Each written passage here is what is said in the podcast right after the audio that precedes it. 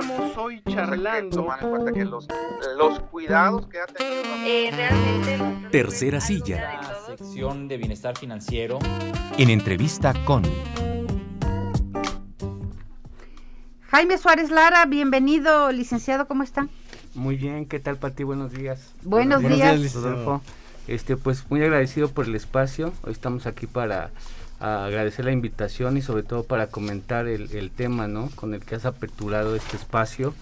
Eh, fíjate que precisamente eh, la violencia de género que impacta a nuestras mujeres, pues en todas que, partes, ajá, ¿no? que históricamente se ha constituido como un, un género que, que ha sido sometido, sometido y no precisamente eh, como tradicionalmente lo decimos, ¿no? Por, por el hombre, por el género masculino, sino que ha traspasado barreras que incluso eh, hay desigualdades estructurales, incluso del propio Estado, a través de cuando no nos permite a nosotros acceder a una justicia.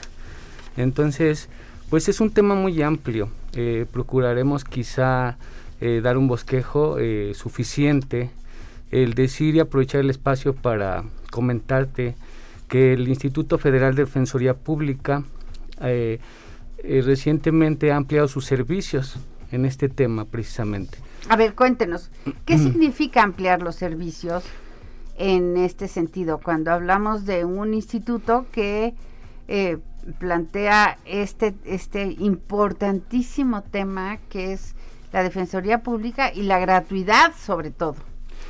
Por supuesto, sí. eh, de hecho, vamos a entenderlo así. Defensoría Pública Federal cuenta con dos divisiones. Una de ellas es asesoría jurídica, que, que obviamente está conformado por una multiplicidad de asesores jurídicos que en materia federal y en distintas materias, eh, civil, administrativa, mercantil, ofrecen sus servicios. Y también está la división de Defensoría Pública, de defensores públicos federales, que atienden a personas imputadas que no tienen el acceso para poder contratar los servicios de un abogado particular. En, en la cuestión de cuando son imputados por delitos eh, de materia federal. En este caso eh, es importante mencionarte que eh, recientemente, es preciso el 30 de septiembre de 2021, el Consejo de la Judicatura Federal autorizó al Instituto Federal de Defensoría Pública para que, más allá de los servicios que ya constitucionalmente otorga, amplíe sus servicios en el sentido de poder eh, dar un asesoramiento a víctimas directas o indirectas de quienes han sido, eh, han sufrido un feminicidio, ¿no? A ver, a ver, eh, Jaime Suárez Lara, cuéntanos un ejemplo. Háblanos de alguien que haya llegado, haya solicitado el apoyo de la Defensoría Pública, alguna situación o alguna condición que hizo que ustedes tuvieran que reaccionar o que ustedes tuvieran capacidad de eh, armar una defensa. Bueno, pues déjame decirte que al menos yo tengo conocimiento aquí en San Luis Potosí. eh, yo recientemente llegué a, prestar mis servicios aquí a la entidad y con asombro nos damos cuenta eh, y a la vez un gusto, una mezcolanza de, emociones, porque nosotros nos acercamos por comisión a mí, la titular de delegación, me comisionó para poder constituirme en la Fiscalía Especializada eh, de aquí del Estado de San Luis Potosí, precisamente para conocer y ofrecer nuestros servicios, difundirlos. Y, y bueno, eh, con asombro me encontré que pues nos informan ¿no? que no hay eh, asuntos de feminicidio, que incluso no hay asuntos de aborto, ¿no? Lo que escuchábamos hace ratito en la transmisión, que es algo que, que la mujer sigue siendo criminalizada y que incluso aquí en San Luis Potosí, pues es un delito que, que no se ha logrado eh, disuadir eh, por parte del legislador de, permitir a la mujer ejercer ese derecho. Entonces, aquí en el estado de San Luis Potosí eh, no tengo conocimiento hasta ahora que, que hayamos tenido la oportunidad de brindar un servicio de asesoría jurídica en el sentido de, de apoyar a, a mujer, a personas víctimas de feminicidio, a ti que eh, ciudadano que, que tu familia se desapareció, que la encontraste sin vida y que hubo una O no la encontraste, como el caso Exactamente. que tenemos de Nayeli. O sea, la historia de una mujer presuntamente eh, victimada por su pareja, presuntamente, y entonces esta mujer eh, resulta que encuentran un cuerpo, le dicen a la familia, no, pues ahí, ahí estás, ¿no? Y ahí está, ahí está el cuerpo y entonces la familia no es ella, no es ella. Y ahí es un espacio, por ejemplo, es una pregunta, eh, en un espacio como ese es donde la Defensoría podría intervenir para apoyar a la familia? Sí, por supuesto. Este bastará que para ello la familia se acerque, eh, los la dirección y teléfono que ahorita, si me permites, podemos proporcionar. Eh, fíjate que, que, son las cosas que, que, a mí me resultan a veces hasta increíbles, ¿no? Como, eh, no sé qué, qué sucede, pero sí nos hemos acercado con la autoridad estatal eh, en la fiscalía y pues nos hemos encontrado con esa negativa, ¿no? Que, bueno, no negativa, sino como la estadística de que no hay asuntos de feminicidio, cuando sabemos que tenemos conocimiento extraoficial que incluso San Luis Potosí tiene una alerta de género, ¿no? Y que precisamente como asuntos los que tú mencionas de Nayeli, que precisamente tiene su, su fallecimiento, su desaparición tintes de ser feminicidio, ¿no? ¿Por qué? Porque hubo vestigios de violencia y más eh, por parte de su pareja. Entonces, yo creo que eh, en esos casos precisamente es cuando la Defensoría eh, brinda el apoyo, brinda la asesoría y es precisamente por eso que se extendieron los servicios que tú me comentabas. ¿A qué se refiere extender? Sí, porque a veces nosotros como víctimas directas, como familia de la persona que, que lamentablemente perdimos, no encontramos incluso lo que yo te comentaba en el aparato estatal, desde que nosotros emitimos una, una, denuncia, un reporte, un aviso de que alguien aparece, nos encontramos con ese muro infranqueable, vamos a, llamarlo así, de que no sabemos qué hacer o quien nos debe ayudar no nos ayuda. Entonces, ante esa situación, eh, sí debe saber la audiencia, la ciudadanía aquí en San Luis Potosí, al menos en este espacio que tenemos, que Defensoría Pública eh, está en aptitud y autorizado para brindar el tipo de servicios como en casos en los que me comentas. Una de las quejas más consistentes eh, Ah, hicimos varias entrevistas con motivo del 8 de marzo. Una de las quejas más insistentes es eh, el que pierdan los expedientes. Y entonces resulta que ocurre la desaparición de una mujer y entonces llegan con la autoridad y la autoridad le dice, no, pues aguántame porque seguro se fue con el novio, esta cosa tan perversa de se fue.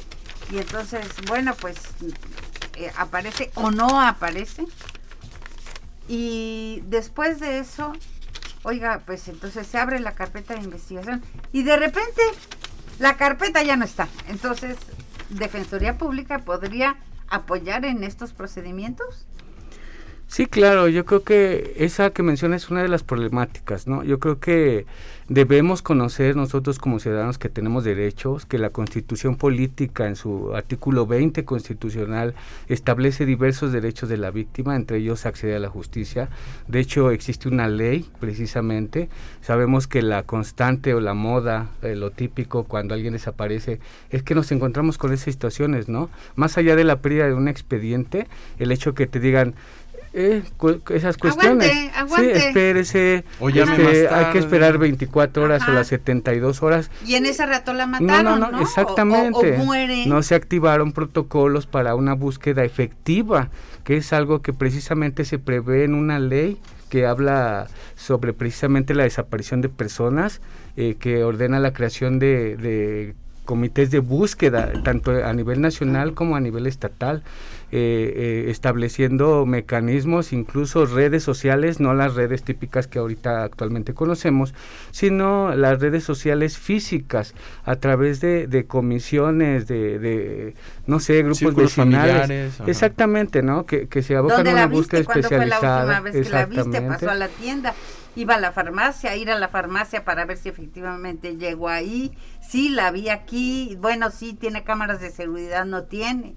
O sea, estamos hablando de ese protocolo de búsqueda. Sí, sí, pero más allá yo digo que, que son cuestiones que debemos de conocer, que son nuestros derechos. O sea, que en cuanto yo haga un reporte, una denuncia, la autoridad eh, encargada de esa persecución o de procurar que esta persona aparezca y siempre presumiéndose que esa persona va a aparecer con vida, no te pueden decir, híjole, no, pues yo creo que ya ahorita a estas alturas ya no la podemos encontrar con vida. Yo creo que su familiar eh, madrecita, porque luego te dice así, ¿no?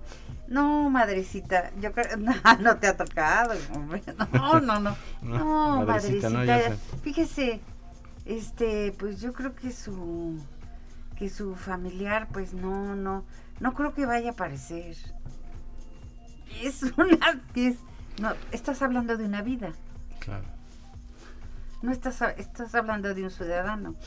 A ver, eh, yo lo que quisiera también, Jaime Suárez Lara, defensor del Instituto Defensor Público, del Instituto Federal de la Defensoría Pública, es danos tus datos, por favor, para ver si eh, las personas de la audiencia están interesados en consultar y bueno, pues considerar este fundamental que ustedes también son una institución federal que apoya en el tema de las víctimas y de la perspectiva de género. Claro, muchas gracias. Yo creo que tocas un punto importante, ¿no? Pudiera llamar la atención, pues son delitos este, que pudieran eh, establecerse que son del Estado, ¿no? Que los debe de conocer el Estado, pero también precisamente por esa necesidad de que la, la sociedad no encuentra una respuesta, es que precisamente en esos esfuerzos nacionales e internacionales que se han hecho, tratados internacionales que se han suscrito, eh, incluyen a la Defensoría Pública como un instituto especializado y que por esa situación pudiéramos decir que pudiera atraer, o más bien no pudiera, puede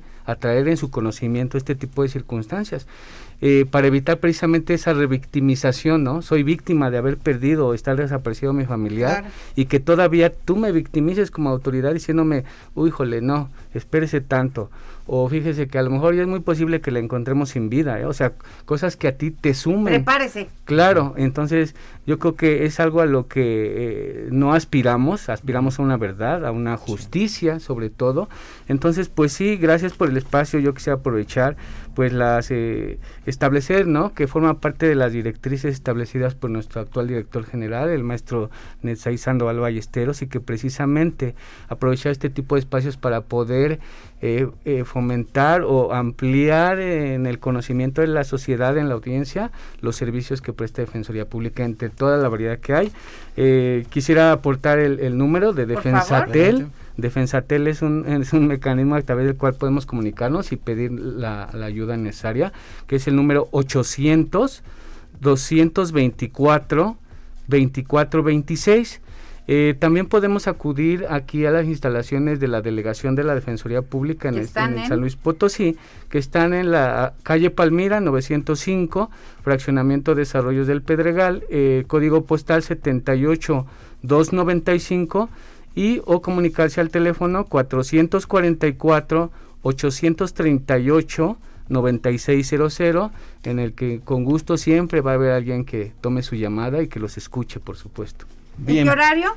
En un horario de 9 a 16 horas, en, en el horario aquí en delegación, por las cuestiones de pandemia, pero en el número de Fensatel, las 24 horas Ya está. del día. Muchísimas gracias, Jaime Suárez. Gracias, licenciado. Muchísimas gracias. Hasta luego.